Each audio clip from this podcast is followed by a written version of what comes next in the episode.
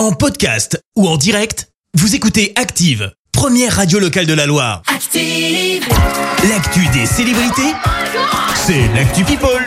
7h20, il est temps de parler people avec toi Clémence. Et on commence par des accusations graves et un témoignage, celui d'Angelina Jolie. L'actrice affirme que Brad Pitt a étranglé l'un de leurs enfants et en a frappé un autre. Ça remonterait à 2016 dans un jet privé.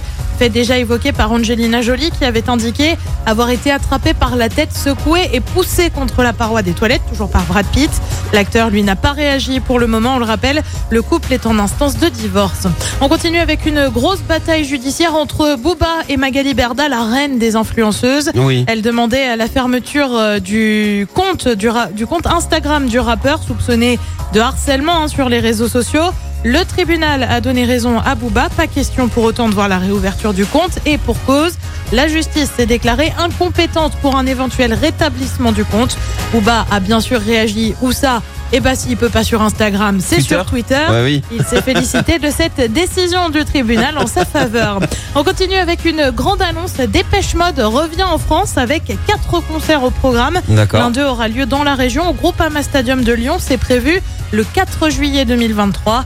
Le groupe revient aussi avec un nouvel album Memento Mori qui devrait lui sortir en mars prochain. Et puis, on termine avec une grande, une autre grande annonce qui va tout particulièrement te plaire, Christophe. Aurel La deuxième partie du documentaire sur Oui Orelsan sortira le 13 octobre prochain. Enfin. La suite de Montre jamais ça à personne, tournée par son petit frère qui l'a suivi pendant plus de 20 ans. Désormais, on retrouve Orelsan après l'album La fête est finie. C'est donc à partir du 13 octobre et c'est sur Amazon Prime. Ne oubliez-moi le 13. Le 13, je ne suis pas disponible.